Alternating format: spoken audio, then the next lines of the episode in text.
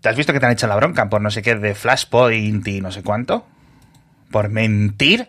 ¿Mentir en internet?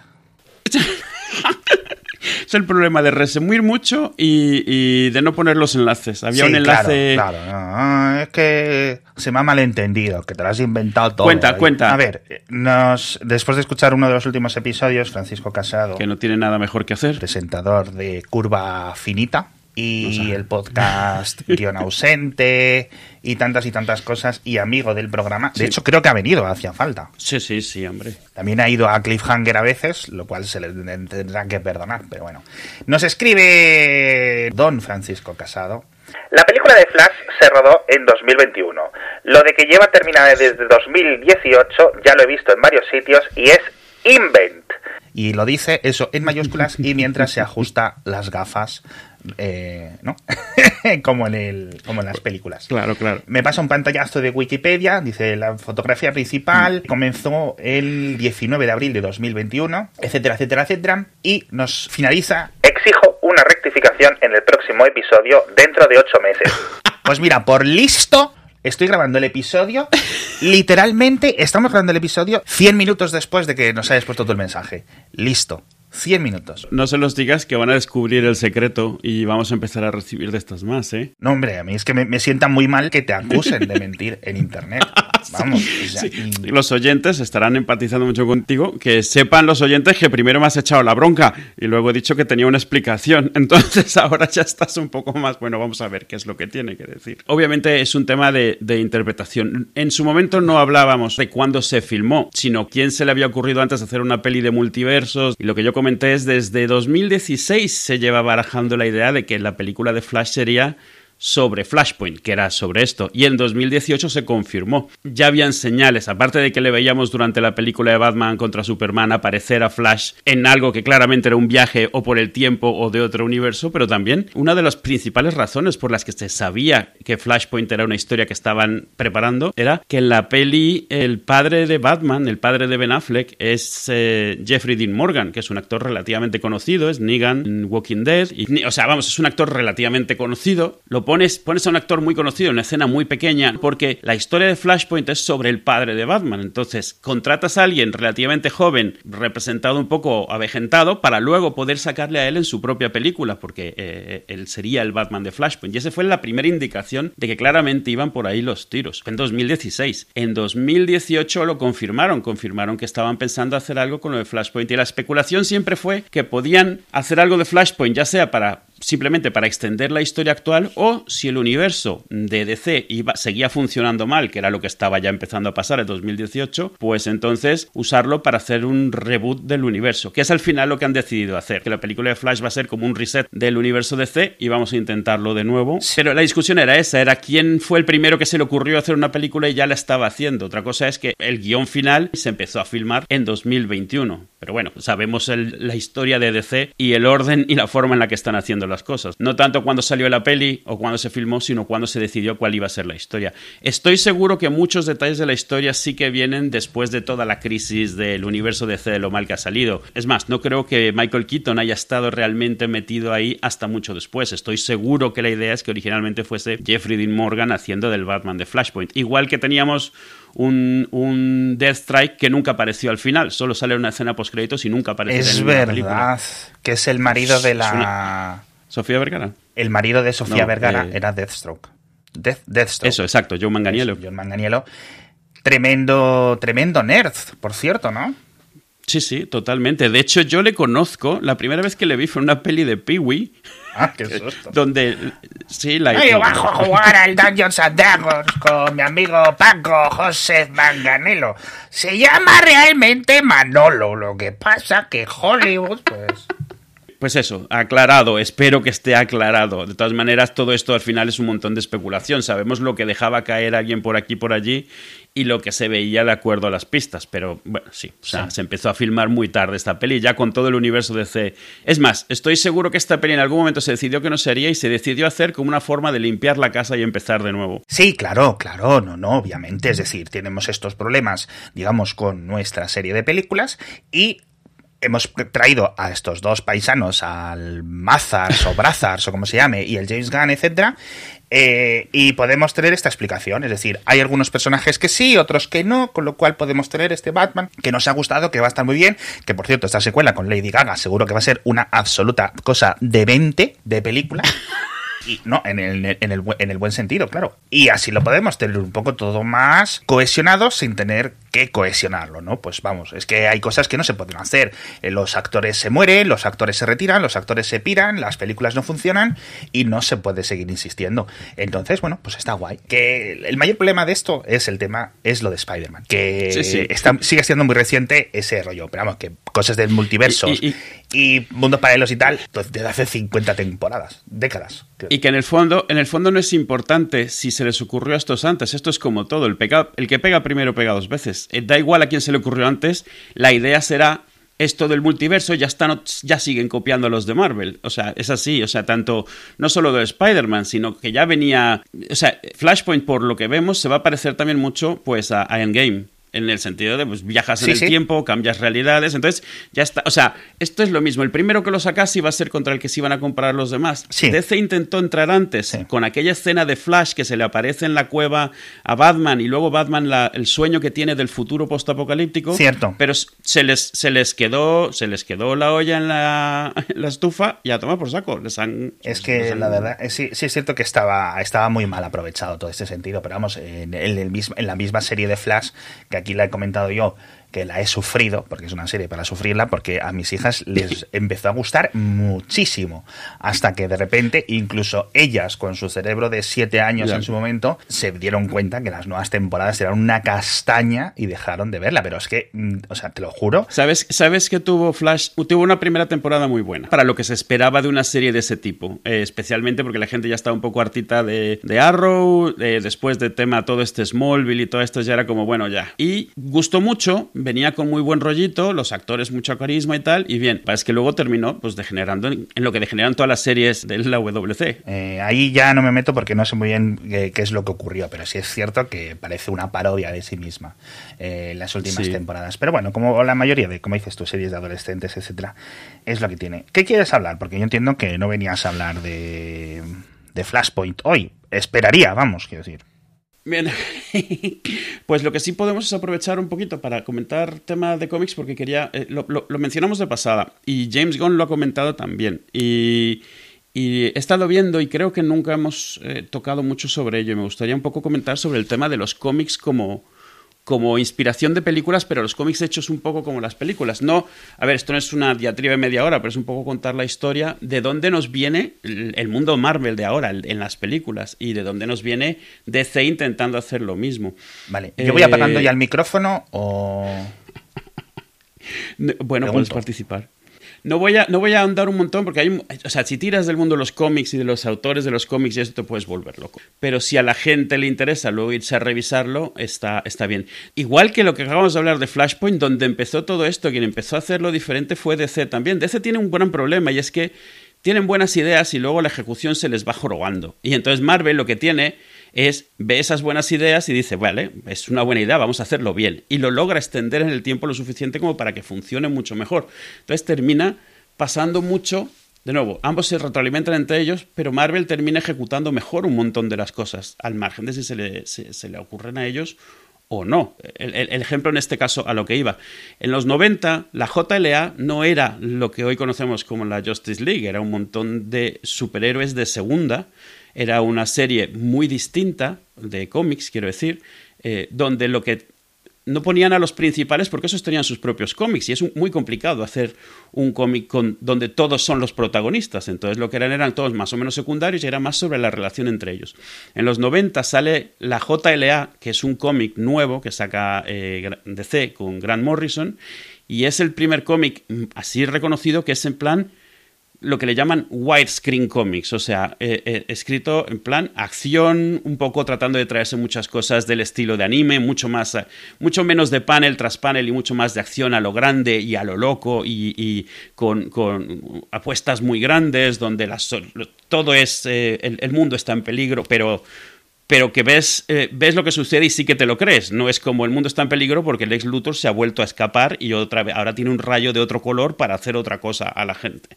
Sino, eh, o sea, cosas gordas, cosas nuevas o reinterpretaciones de cosas viejas. Y ese, ese cómic fue un hit de la JLA, fue un hit. Entonces sacó la JLA que son los grandes de DC. O sea, lo mismo que que Avengers es en Marvel. Avengers es un cómic que la gente, mucha gente no lo sabe, que es un cómic de relleno. En su momento estaban tratando de sacar cómics nuevos y un montón de números no salían a tiempo y entre Kirby y Lee se les ocurrió meter a los que ya tenían su propio cómic, meterlos en un solo cómic de Avengers. Pero es de relleno, se hizo, se improvisó sobre la marcha. No, la idea no era que fuese lo que fue, era tenemos que meter más cosas nuevas. pero una cosa que tenía sobre la JLA es que eran los héroes importantes de Marvel que no eran los X-Men. Entonces, en el caso de DC, la JLA se trae eso, se trae a los más grandes de, la historia de DC y se trae a Batman, a Superman, a Wonder Woman, los que hoy reconocemos como parte de la JLA, eh, otros cinco, y la idea era hacer como una especie de panteón de dioses en su momento, como los dioses griegos. Entonces, cada uno tenía su equivalente y Grant Morrison lo que empieza a hacer es eso, esas historias súper grandes, súper importantes, que durante varios años triunfaron un montón. ¿Cuál es el problema cuando tienes a tus héroes más importantes en un, en un cómic en el que se pueden morir? Pues que no se pueden morir. O sea, tú intentas hacer algo como escritor que, que le rompa la vida a Superman y no puedes, porque en los siete otros cómics de Superman eh, no le está pasando eso. Entonces, lo que salió por esa época, eh, Wildstorm era una de estas empresas que es, bueno, eh, Image es una empresa que salió de todos esos creadores de los 90 que sintieron que no les pagaban lo suficiente en Marvel y DC, crearon su propia empresa, una, una empresa donde se centraba principalmente alrededor de creadores.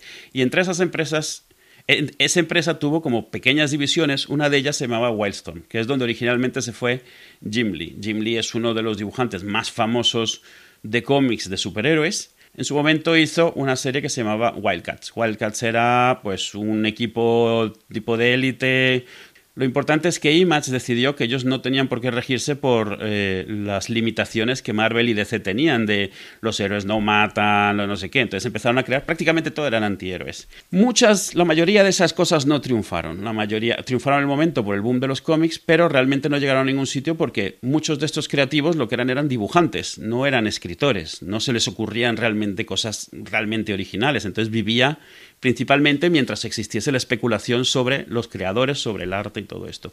Image logró mantenerse finalmente encontrando buenas historias, pero Wildstorm eh, empezó a flaquear. Eh, se separó en varios equipos, hicieron una cosa que se llamaba Stormwatch y se trajeron a, Warren Ellis. Warren Ellis era un escritor de estos ingleses que dicen que odian los superhéroes, que terminan siendo los que escriben las mejores historias de superhéroes, porque traen algo siempre distinto, algo fresco. Y Warren Ellis le, dieron eh, Stormwatch. Stormwatch era un cómic de superhéroes, de estos que viajaban al espacio, que viajaban por la Tierra, tenían sus cosas. Y él lo primero que hizo fue intentar contar las historias que nunca había visto en, en, cosas de superhéroes. Y lo que se dio cuenta es que le estaba limitando mucho. Le limitaba mucho los, los personajes que habían creado antes. Él quería crear los suyos propios. Realmente quería crear una versión de la JLA. Entonces lo que hizo fue algo que hoy en día sigue siendo algo muy extraño. Durante esta época en Wildstorm hubo un crossover con Aliens. Aliens, los Aliens. O sea, los Aliens que los tenía en ese momento Dark Horse. Sí, a mí me suena ese tipo de cosas. Pasa esto, el mundo está pendiente de un hilo y cuando se acaba la historia todo vuelve a como estaba porque, claro, no puedes afectar el resto de tus números. Esto es un evento y el evento cuando termina no hay grandes cambios. Warren Ellis mató a todos los personajes durante el crossover con Aliens. O sea, algo que no se hace. Es en un crossover alguien de otro universo que luego nunca vuelves a reconocer su existencia no suele tener efectos duraderos. Sin embargo, lo que hizo fue matar a todos los personajes y crear un, un equipo nuevo y un cómic nuevo. Y ese cómic nuevo se llamaba The Authority. James Gunn ha mencionado The Authority como una de las cosas que le gustaría traer. The Authority es la JLA sin los prejuicios de DC. O sea, la, The Authority tiene un Superman, tiene un Batman, tiene un superhéroe tecnológico tipo Iron Man, tiene varios arquetipos relativamente conocidos, tiene una especie de Doctor Strange, pero lo que no, lo que no estaba era limitado por estos problemas de, no matar, de no sé. Pero sobre todo lo que es es que tú estás, lo estás leyendo y es como si estuvieses viendo una película de acción. Todos son paneles dobles, paneles grandes, todos los encuadres son como cinematográficos eh, las frases, las, las, puestas en escena. O sea, es como si estuvieras viendo más un storyboard muy bonito, muy detallado, que los cómics como se solían hacer. Tráete la idea de la JLA, pero hazla sin ponerte limitaciones a ti mismo. Y eso fue un hitazo, donde Stormwatch antes no estaba teniendo el éxito que merecía, y hoy en día se puede leer más como una precuela de Authority que como otra cosa. Authority fue un hit inmediato, porque lo que se trajo fue esta idea de que se pueden contar las cosas de otra manera. Y también fue la primera vez donde podías ver algo que podías ver que podrías haber visto en el cine y funcionaría, que no era tan ridículo, tan absurdo, o lo era, pero de una manera que estabas dispuesto a aceptarlo. Pero Stormwatch era un, era un superhéroe, era un personaje, era un grupo. Stormwatch era? un equipo. era, era, Stormwatch era un equipo eh, paramilitar que lo, lo, enviabas a donde había problemas para que lo resolviesen. Sí, aquí veo lo de Ghibli, es verdad, es verdad. Sí, bien, te digo, escucha, el equipo de Authority, de The Authority, y me hace gracia porque los nombres, al desconocerlos completamente, parecen, parecen, yo qué sé, librerías de programación. Eh, Jenny Sparks, Jack Hawksmore, Swift, Apollo, Midnighter, The Engineer y Doctor. Es en plan, eh, apt-get install. Esto y, y, el Ubuntu me tira algo, seguro, vamos. O sea, si pongo eso, eh, pip, pip install, breu, ¿no? y, en, y, en Windows, ¿cómo era? Había uno de chocolate, ¿no? En Windows hay un breu que es choco. ¿No? Creo que sí. Choco, y haces choco, choco install. si yo pongo choco install Jenny Sparks, ahí me aparece un software, yo que sé, de edición de audio. Si parte de los nombres eran un poco burla. Midnighter es porque es una especie de Batman y va vestido todo el negro y es pues, el medianochero. Uy, uy, uy, uy, uy, uy, uy, uy, uy, uy. Estoy ya mismo en la página de Midnighter, a ver cómo lo han traducido ese nombre en español. Lo han dejado así, ¿no? Han dejado así. No tengo ni idea, nunca lo he leído en español, no me extrañaría porque no se oye ridículo en inglés también, ¿eh? No te creas tú que es un nombre normal en inglés. No, lo han dejado, lo han dejado, lo han dejado tal normal, normal. Ay, qué pena, qué pena, qué pena. Algo que hace Warren Ellis es pues vivir sus fantasías. Apolo es un Superman, el tío se carga con el sol, vuela, tiene superpoderes y Midnighter es un Batman, un tío que, es a hostias todo. ¿Qué pasa entre ellos dos? Son novios. o sea, son pareja. ¿Se quieren? Claro, no, no, son novios. O sea, eh, hay un episodio más adelante en el cual se casan, mucho más adelante. O sea, ellos son novios. Cuando empieza la serie ya son novios. O sea, ellos eran un equipo que, era como encubierto y entonces no se sabía nada de ellos. Ellos trabajaban juntos y ellos son, son pareja. Sí. Cosa que es como, mira, voy a hacer mi propio Batman y Superman y está claro que estos dos no son bros, son, son novios y los ha puesto como tal, como novios. Y es muy gracioso porque uno es un brutón. Compañeros de piso, comparten lavavajillas. Compañeros de piso, juegan al pilla-pilla. ¿No son compañeros de piso? ¿Son algo más? Hombre, son más que compañeros de piso. ¿Son algo tan especial como nosotros? Y luego, casi, casi. Nosotros no hemos adoptado el al espíritu del siglo XXI como ellos. Literalmente, es una niña. Ah, sí. ah, que, creí que me estabas hablando de, en plan figurado. No, no, es en plan literal. El espíritu del siglo XXI. Mientras lo decía, me, di cuenta de que sonaba en sentido figurado. Sí. Sí, sí, sí. Jenny Sparks es el espíritu del siglo XX y entonces ella representa, por eso ella es eléctrica, digamos, porque es electricidad, electrónica. Oye, ¿estás haciendo tú alguna, estás haciendo tú alguna chorra o ha empezado a sonar interferencias mientras hablabas de la electricidad y del siglo XXI? No, se ha sonado. Ojalá salga en la grabación para poder poner. O sea, literalmente ha empezado. ¿Te acuerdas cuando en los 90 te sabías que te iban a llamar por teléfono porque empezaba tu ordenador y tus ah, altavoces a hacer cosas rocas?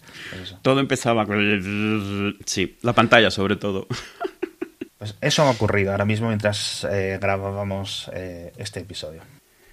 Pues, pues eh, a ver, el, lo importante ahí es, este cómic empezó a triunfar, empezó a triunfar muchísimo, tanto que empezó a teñir cómo se hacían el resto de cómics, o sea, empezaron todos a hacer pues versiones más extremas y más que pareciesen una película porque, de nuevo, la gente pedía esto. En estas épocas, eh, DC compró Wildstorm, con el resultado que era de esperarse. Compró Wildstorm en parte por el éxito de, de Authority, en parte por traerse a Jim Lee, de nuevo, es, es una figura súper importante en los cómics entre los autores, entonces tenerlo contigo es vende mucho. Hicieron el Batman Hush, que es muy famoso, pero lo, que hicieron, cambiar el escritor de Authority y pusieron a, a, Mark Miller. Mark Miller es un escritor bastante famosillo en tema de, de cómics, y Mark Miller decidió llegar y lo que había hecho Warren Ellis antes lo iba a hacer el doble, a lo bruto, mucho más, con un montón de ideas, y la segunda parte de Authority empieza muy bien, pero tiene un problema muy grande y es que DC había comprado Wildstorm y era un montón de cosas que no les iban a dejar hacer. Entonces, Mark Millar empieza a pelearse con DC, intenta colar cosas. Hay un episodio en el cual Authority se encuentra con una versión de los Avengers a su manera, y entonces DC le pide por favor que cambie este panel, que cambie aquel panel, que cambie este texto, que no se le puede ver a este con el cinturón desabrochado, y empieza a haber mucho roce. Las historias súper bien. Mark Millar, eh, tío. Claro. O sea, vamos, o sea, una cosa es el transgresor. O sea, mucho, tío. Que por cierto, veo que Mark Millar, bueno, Mark Millar le conozco hasta yo, ¿vale? O sea, es el de. Claro, ¿Cómo se llama este? De Kikas y todo esto, ¿no? Sí. Claro, claro, claro. Él ha hecho muchísimo y, y, de hecho llegó un momento en el cual hizo su propia línea de cómics que se llama Miller World, porque se salió de DC peleado, se pelearon es interesante lo, que él estaba haciendo en Authority, está muy bien, pero lo estás leyendo y como que cada cuatro o cinco paneles algo no te cuadra. Y está claro, luego te enteras que es que le lo obligaron a editar un montón de cosas, a cambiar diálogos, a cambiar escenas. Entonces es como que empiezas a ver que la historia podría ser muy buena y luego se echa un poco para atrás. Podría ser muy buena y se echa un poco para atrás. Ya, entiendo, al final, al final, ¿sabes qué pasa? Yo entiendo hay, eh, siempre está la, eterna discusión de que es que, digamos, el estudio o la editorial se entromete, no sé qué. Hay veces es que dices, madre mía, qué basura lo que había por debajo, menos mal que la editorial ha intervenido, ¿no? O, los productores. Eh, pero en otra ocasión, al final, y en la mayoría de ocasiones yo creo que es, ni al final tienes la versión del autor que podría ser relativamente coherente, a pesar de ser una salvajada por otros motivos, ni lo otro, y tienes un cacao que no sabes ni lo que te quieren decir ni nada. Bueno. Y, al final es eso, la obra la lees y no te termina de cuajar, le faltan cosas y sientes que puedes ver lo que le falta y te extraña que hayan llegado al 90% y se hayan caído en ese 10%. Y luego te enteras, esto pasa también mucho en muchas pelis y muchas series que no entiendes qué les pasa, de repente tienen un bajón, qué les pasa que de repente cambian de tono y es esto, el famoso estudio meddling, que se ha metido el estudio, tiene opiniones el estudio. Las opiniones del estudio siempre tienen que ver con dos cosas. Una, qué es lo que hemos visto que funciona en otros sitios y es como, si tú estás tratando de hacer algo muy diferente, siempre va a ser un problema que te vengan con esas ideas y que es lo que cuesta menos, obviamente. Eso se puede entender, pero claro, las dos cosas chocan mucho con, con un creador y si el creador no sabe gestionarlo y marear un poco a los productores, terminan habiendo... Bueno, ¿qué lo pasa? Miller al final manda la mierda a DC y promete nunca volver a trabajar con DC en su vida jamás. Miller. Mac Miller. Eh, Authority se va al garete inmediatamente, o sea, de hecho hay unos números en el Inter de que este se va y consiguen un equipo creativo nuevo que no están ni siquiera recopilados en ningún sitio. O sea, salieron porque había que sacar fascículos, pero no son parte de la continuidad, no están en los recopilados, no están en ningún sitio, los encuentras piratas por ahí, pero vamos, así, o sea, no existen en forma digital oficial, nada, cero. Y luego intentan hacer algo durante un año entero eh, se sacan una historia donde la Authority ha sido completamente reemplazada por otra Authority que se parece pero no es la misma, mientras que los anteriores tienen el cerebro lavado. O sea, realmente darse un año de tiempo para tratar de hacer algo. Authority nunca se recuperaría. Luego muchos han estado utilizando los personajes de forma suelta. Eh, hace poco salió Superman contra Authority, por ejemplo, la JLA contra Authority. Pero es un poco como ahora tienen esos personajes que no tienen mucho que hacer con ellos y es una pena. Es una pena porque eran eh, estaban muy bien, las historias estaban muy bien y, se perdió esto. ¿Qué es lo que pasó con los creadores, con los que estaban haciendo Authority?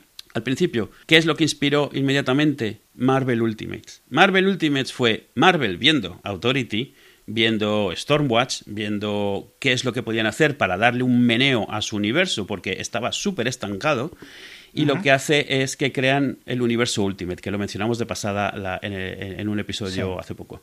El universo Ultimate es el universo antes de que hubiese un universo cinematográfico de Marvel, era el universo cinematográfico de cómics de Marvel. O sea, tú ves Ultimates, que son los Avengers del universo Ultimate, y estás viendo la película. O sea, eh, trajes relativamente realistas, mm, escenas y puestas en escenas súper eh, fastuosas, escenas de acción donde lo que estás viendo no parece pases de modelos, sino, yo qué sé, una escena de acción, eh, historias mucho más, muchísimo más maduras. Samuel L. Jackson, o sea, es, literalmente es lo que inspiró al universo Marvel. Cuando fueron a hacer el universo Marvel y empezaron con Iron Man, realmente lo que trajeron fue Ultimate. Queremos hacer esto. Esto es lo que queremos hacer a la larga. Irónicamente, lo que usaron no fue el Iron Man de Ultimates, porque el Iron Man de Ultimates es una cosa muy rara. Tony Stark es azul, es muy extraño todo. Y, ¿Es azul de qué? ¿El, traje es o azul? Él, él es azul. Es él es azul, en plan pitufo. Sí, sí. Sí, de hecho, la primera, tirada, la primera tirada de Iron Man la resetearon como si nunca hubiera pasado y creo que a partir del, del número 12 lo que te dicen es que todo lo que habías visto antes era una, un biopic sobre la vida de Iron Man que no estaba basado en hechos reales. En el cómic. O sea, porque claro, fue muy absurdo todo el principio de, de Iron Man pero sí que se traen escritores nuevos, eh, se traen eh, personajes conocidos, pero les dicen, haz lo que te dé la gana. Y es Bendis hace el Ultimate Spider-Man, que es uno de los mejores Spider-Man, sale Miles Morales a la larga dentro de ahí, eh, los Ultimate X-Men, Pichi Pichá, Ultimate Fantastic Four es también en el, que se en el que se están intentando basar las películas, porque es mucho mejor Cuatro Fantásticos que la historia clásica, en el sentido de lo que puedes llevar a la escena, no, o sea, los cómics pueden ser mejores o peores, pero algo que ves e inmediatamente es un storyboard de una película. Dices, esto lo puedo hacer una película, está clarísimo, puedes quitar cosas aquí o allí. El Thor que vemos está inspirado en eso, un montón de cosas. Y, y, y, Ultimate es otra cosa que le pasó lo mismo. Empezó a triunfar mucho, empezó a irse mm, a hacer demasiados spin-offs, a hacer demasiados cómics y terminó yéndose a la mierda, como pasa de nuevo cuando la editorial intenta exprimir demasiado un concepto. Yo creo que es algo que todas las editoriales grandes tienen mal metido en la cabeza, que es que todo lo que hacen no va a durar, así que tienen que exprimirlo lo más posible. Yo creo que es una profecía autocumplida.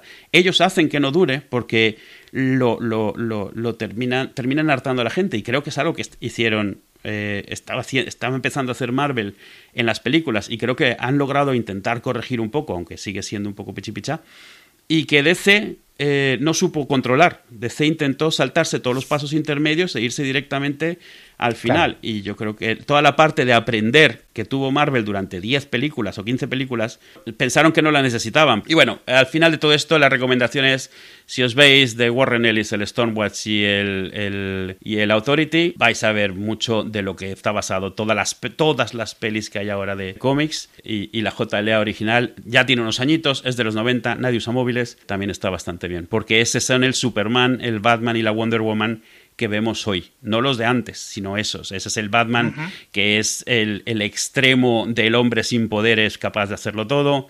Esa es la Wonder Woman que es medio mágica y ese es el Superman que vemos hoy. Estoy viendo aquí de Authority no hay mucho, no hay muchos números, ¿no? Decir, en no, no, no. Authority es algo que te puedes leer relativamente rápido. Por eso yo, yo, yo recomiendo el Stormwatch justo anterior a Authority, el de Warren Ellis, porque es la precuela de, de Authority y las, por lo menos las dos primeras tiradas de Authority, que es algo que es eso, o sea, son, son 20 y pico números o 30 números, una cosa así, y ya está. sí, que no es como Spider-Man, que nunca sabes por dónde empezar. Y enseguida lo lees y te das cuenta, esto es esto no son los cómics normales, esto es cómic moderno, esto es, o sea, ves un montón de, de, producción, de, de, dinero que se ha metido en cuanto a detalles, no es, no es, el típico cómic sin fondos por detrás ni cosas así, está, está bastante bien. También son totalmente digitales, es cuando empezaron a hacerse los cómics totalmente digitales y se nota mucho. Sí, yo cuando James Gunn comentó esto de, oye, algunas ideas, el futuro, tal, y esto va a ser una serie, eso no sé qué, que digamos que hizo una especie de presentación, etcétera, de lo que iban a hacer en el futuro, que luego veremos a ver cómo, cómo salen esas cosas. Sí, mencionó lo de The Authority y todos los blogs estos de entretenimiento, cultura popular, IO9, etcétera, hicieron el típico, ¿no? ¿Qué cojones es las palabras raras que ha dicho este señor nerd, ¿no? Y comentaban el tema de The Authority. Y tenía buena pinta, pero eso, es que tú lo ves ahora y dices tú, vale, ok, superhéroes genéricos, ¿sabes? Eh, decir, sí, claro, claro. que son de Authority, o me dices que son un juego de cartas de superhéroes de Bielorrusia y también me lo creo, ¿sabes? Authority Snap. Sí, aquí también veo lo de Superman contra Authority, con el Superman ese con el logo raro. Eh, ese es relativamente reciente, sí. Sí. Pero, pero eso, el Authority original, sobre todo por ver dónde, dónde cuajó lo que, lo que luego se convertiría en, en, las pelis de superhéroes de ahora. JLA es como un prototipo de todo esto, pero todavía mantenían mucho el, el aspecto de, de antes. Authority, como no tenía nadie a quien rendirle cuentas de canon, de, de lore, pues podían hacer todo desde cero. Da igual si, si, si destruyen medios planetas. Hay un creo que es en el segundo arco o en el tercer arco de la primera tirada, en el que Dios vuelve a la Tierra y la encuentra pues, llena de gente. Dios, eh, llamando Dios al creador de la tierra, no al Dios con barba. O sea, se dan cuenta que viene alguien que había, digamos, terraformado la tierra para que estuviese a gusto él y lo hizo hace millones de años, ya venía, digamos que era su casa de jubilación y llega y está todo tomado por estos bichos que somos nosotros. Entonces Authority tiene que ir a poner orden. Ocupas. Pero van a pelearse con Dios y cuando se encuentran con, o sea, se meten dentro de Dios porque Dios es como una cosa gigantesca y hay civilizaciones enteras viviendo pues, en su hígado, en sus cosas así, porque claro, es tan grande y tiene un ciclo tan lento que es como si fuese su propio planeta. Está, Qué curioso. Tiene ideas sí tiene ideas muy, o sea, de nuevo, al, venir Warren Ellis, que no es un escritor de superhéroes, no estaba mentalmente tan limitado por el tipo de historias que podía tomar. Entonces mete mucho eh, extremos políticos, mete mucho, mucha ciencia ficción no tira pues de vamos a volver a traer al Joker otra vez, otra vez ha secuestrado a alguien, otra vez le ha cortado la cara a alguien, yo qué sé. Eh. Warren Ellis, ¿de qué me suena a mí Warren Ellis? Tú hablas mucho de Thunderbolts, así que supongo que lo conoces de ahí. Bueno, pero leer, leer no he leído Thunderbolts.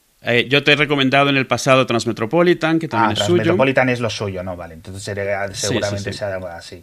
Hizo también la peli esta, la historia esta en la que se basó la peli de Bruce Willis, la de Red. Ah, sí. Está relativamente bien la peli. Sí, sí, sí. Ah, curioso, curioso. Y cuando se pasó a, a Wildstorm hizo The Authority, hizo también Planetary, que es un cómic muy, muy bueno que es más en plan de construcción del lore de los superhéroes. Por ejemplo, hay una Authority es una especie de X-Files dentro del mundo de Wildstorm y entonces en un episodio pues ven la historia dentro detrás de un Shazam imaginario de Wildstorm, porque todavía no era parte de DC, entonces podían hacer las cosas por su mm. cuenta.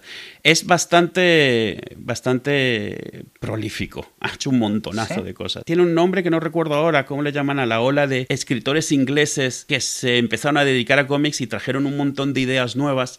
Primero por ser ingleses, culturalmente tienes una idea distinta, las pero también por no venir del mundo de los superhéroes, entonces no estaban limitados a contar las historias de cierta manera y reventaron un montón de cosas. Está este, está Garcenis. Nada, estaba, estaba mirando lo de Mac Miller y, no me acordaba yo de lo de que tenía como su propio mundillo y que se lo había vendido a Netflix, pero que no le iban las cosas muy bien, porque estrenó esto de lo del el, legado de Júpiter, Jupiter's Legacy, esta serie de superhéroes que yo creo que pasó sin pena ni gloria, yo creo que no vi ni 10 segundos y por lo menos esto pone aquí que costó 200 millones de dólares. A ver, la serie se le ve cara, otra cosa es que no, no cuajó.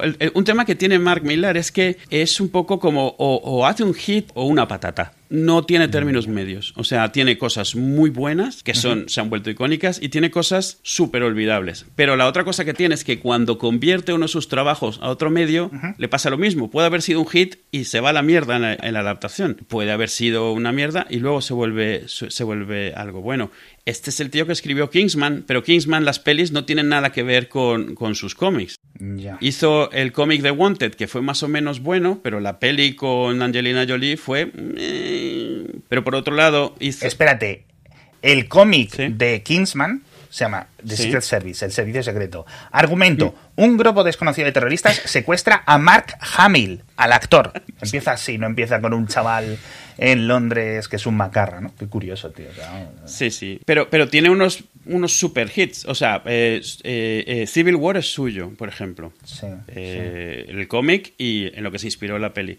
Old Man Logan, que es una historia postapocalíptica de, de, Wolverine en el futuro, fue triunfó tanto que ahora es una línea entera de cómics donde cuentan las historias ¿Ah, del resto de superhéroes en ese sitio. Sí, es un futuro en el cual Hulk tiene hijos con She-Hulk a la fuerza, destruye la mitad de Estados Unidos. ¿Quién, eh, tiene hijos con She-Hulk? Pero, en pero son primos también en esa... Sí, pero es que a Hulk se le va mucho la pinza en ese cómic. Ok, ok, ok. O sea, se vuelve loco. Dentro de las cosas de los cómics, pues esto me parece hasta lo normal. Pero bueno, parte de la historia es que sus hijos están todos mal de la cabeza, obviamente, son todos un poco así y se lía mucho. Todo Estados Unidos está hecho mierda, todo el mundo está hecho mierda por diferentes facciones de superhéroes que se les ha ido la pinza. No, es importante. Historias donde Hulk es el, la, muerte del planeta, eh, hay un montón. O sea, siempre le terminan convirtiendo en alguien a quien se le va la pinza, se vuelve infinitamente poderoso. Y está viendo una cosa que no sabía que era de Netflix y es Super Crux. Ah, está muy bien, sí. De Mark Millar, un anime guionizado por Mark Millar, hechos por los de Bones, el estudio Bones, que es spin-off de Jupiter's Legacy. Sí, que es Pero vamos, que cancelado, o sea, perdón, spin-off tiene que ser en plan de, es que no sé por dónde pueden estar enganchados estas dos cosas, tío. A ver, Jupiter's Legacy, la historia no es mala. Es, a ver, es un mundo alternativo con sus propios superhéroes y, tiene todo, o sea, tiene todo montado un universo donde existen superhéroes, poderes, diferentes cosas. Entonces él, él empezó a desarrollar eso. Super Crux es un cómic real el, que, él hizo ah, en ese mismo universo. Entonces, eh, de ahí sale la peli, pero es el mismo universo, no hace mucha diferencia que exista Jupiter's Legacy no, es el universo en el que sucede eso. Es como el universo de Kikas, que tiene superhéroes que no tienen poderes, tiene superhéroes que se ponen disfraces. Vale, vale, que veo que esto simplemente es una adaptación de anime. En vez de hacer una adaptación de animación estadounidense o de otra cosa, es una adaptación eh, desde la parte de la industria japonesa. Vale, vale, vale, vale. Es que hay un meme de esta serie que es de lo que lo conozco yo, pero no sabía ni ah. si está bien, ni si no está mal, etcétera. Pero vamos, es que ya te digo que ni me, ni me sonaba. Netflix lo tengo yo un poco perdido últimamente, ¿eh? Sí, sí, la verdad em, es. No, entre no es por tema de precio ni nada. No, no, no, no, no. Pero no ayuda, o sea, entre que no. En que están, están en, la, en las noticias por las cosas, las razones que no quieres estar, por polémica y por precios, y entre que no están sacando contenido que sea como súper llamativo, que logre opacar esas noticias, al final se te va, se te va pasando. Sí. absolutamente. Yo me di de baja hace un tiempo, eh, no por nada, sino porque dije, bueno, voy a descansar ¿no? de, esto. Y, y, mi mujer pues, le gustaba mucho Netflix y al final está usando mi mujer la cuenta de su madre. o sea, su, su madre, mi suegra, eh, estuvo durante mucho tiempo usando nuestra cuenta de Netflix y en cuanto nos dimos de baja, ella tardó como media hora en darse de alta porque tampoco podía estar sin, Netflix. Y luego Ainhoa ha hecho la inversa, es decir, dame tu clave ahora que ahora me voy a aprovechar yo. Y no sé si sabremos si va a saltar este tema de lo de los em, las estaciones base, como decirlo, pero bueno. Estoy pidiéndome un taxi, me tengo que ir, pero te quiero dejar con una cosa. Ayer me enteré de una película que yo desconocía y es de 2003. Se llama Second Hand Lions. ¿Te suena? Robert Duvall, Michael Caine. Ostras, el del sexto sentido sale. Y Haley Joel Osment, el niño del sexto sentido, que en 2003, que está, el chaval era jovencito aún, ¿no? No era el, el chaval este que sale en algunas series haciendo. Siempre sale haciendo un poco de un papel como de odioso, ¿no? No sé. El última, lo último que le vi, ¿dónde fue a este hombre? ¿En esta de Silicon Valley, puede ser? Second Hand Lions. Títulos. Por favor, no los leas, eh, Eduo. Para Latinoamérica vienen dos títulos en la Wikipedia. Yo no sé cuál es, ¿vale? Te voy a dar, porque dices Second Hand Lions. Oye, literalmente, o sea, Second Hand Lions, el título. Eh, la película es en plan, dos señores viejetes y el sobrino, sobrino nieto se va a vivir con ellos a su granja etcétera, y ahí hay unos misterios y medio comedia, medio no sé qué. Tengo que verla porque la verdad que tiene muy buena pinta. De 2003, ya hace 20 años de la P. Título en España: El secreto de los McCann. Entiendo que habrá gente llama, apellida McCann en la película. Entiendo que ellos se llaman la familia McCann, ¿no? Sí, eso es. Ruf, Huff y Garth McCann, Robert Duvall y Michael Caine que tienen más años ya que el sol entre los dos. Esto un título genérico donde lo veas. O sea, es como no vamos Sí, el secreto de los Macan. Bueno, sí, puede. De momento menos un punto para, para equipo España. A ver, se lo podían haber currado. Pero en Latinoamérica veo dos títulos y no sé en qué países fue uno y en qué países fue otro. Uno es Leones de segunda mano, que es literalmente la traducción literal directa, lo cual nunca se puede hacer nada con esto, es decir, siempre es en plan neutral o un punto por mantener el título traducido normal, pero es que hay en otros países de Latinoamérica que pone como título alternativo Dos viejos cascarrabias. Y a mí me... Más allá de eso, yo creía que cascarrabias era algo como muy de aquí. Entonces no sé si esto de dos viejos, ¿sabes? La palabra cascarrabias, no sé si es algo que se utiliza, no quiero decir en América, porque claro, son tantísimas personas y tantísimos kilómetros y kilómetros y kilómetros que cascarrabias a ti te suena de en, en, en algún país de por allí. A ver, me suena en español neutro, ¿Sí? que no es lo mismo a que sea normal. O sea, si ¿sabes cuándo se dice? Cuando intentas sonar como alguien viejo, alguien antiguo, alguien de, hace mucho... ¿Sí? sí, sí, Mira, de hecho, si busco dos viejos cascarrabias, Google me dice, estás buscando dos viejos gruñones, que es otra peli completamente diferente. Pero también son dos viejos cascarrabias. Justo quería ver cuál era la traducción de esa. Ah, a lo mejor lo empezarán a hacer así en plan secuela, ¿no? Dos viejos gruñones, dos viejos cascarrabias. Como las locas academias, es como vamos a tirar de un título que ha funcionado y la gente reconoce. Sí, y los eh, como puedas, ¿no? En España. Sí, sí, claro, exacto. Que no tienen nada que ver. Dos viejos cascarrabias, efectivamente. Aquí veo el DVD traducido con el título eh, bien hecho y el precio está en viene con el símbolo del dólar, pero esto es Mercado Libre, con lo cual esto es en Argentina. Que nos confirmen los oyentes si les suena la, la, película Dos viejos cascarrabias, pero al menos hay copias vendiéndose en DVD en Mercado Libre. Mira, para cerrar, me viene muy bien comentar justo algo que también quiere cerrar. Una peli que no mencionamos de Michael Keaton y deberíamos es la de Pacific Heights, una donde hace de tío loco, demente, psicópata total, que alquila una planta en una casa y le hace la vida imposible a los de esa casa. No es importante. Sí. Lo importante es que cuando te lo he comentado, eh, me he puesto a ver el, título. Esta película se llama Pacific Heights por el barrio en el que está la casa, se supone, aunque la casa donde lo filmaron no lo está. Melanie Griffith, eh, Matthew Modine de San Francisco. Entonces, bueno, es un barrio famoso y tal. Pero esta la tradujeron. Yo la conocí como El Inquilino, y la suelo llamar El Inquilino por reflejo, que es bastante genérica, te dice de qué va. El título original no te dice que va a haber un inquilino, pero bueno, eso sucede en los primeros seis minutos, así que tampoco pasa nada. Pero en España la llamaron de repente un extraño. No sé por qué, porque el tío es un tío que va a, contestar un anuncio, le hacen un contrato y alquila una planta. Entonces no entiendo muy bien como si fuese alguien que se aparece en el balcón de tu casa y se mete a tu casa. Es ya. Eh, eh, yo creo no, no sé si es una es una es, una forma de escribir que referencia a alguna otra película en el pasado y para que la gente sepa que es de suspenso, porque el título claramente intenta implicar suspenso, pero me encantaría saber de dónde sale ese título. Sí, es que más, que un título es como el subtítulo, el debajo del título. Sí, sí, sí, sí, sí, En fin, chico, eh, por cierto, me está llamando de Cabify. Ah, salúdamelo. Así que directamente me bajo a hablar con el amigo Azar. Hasta luego.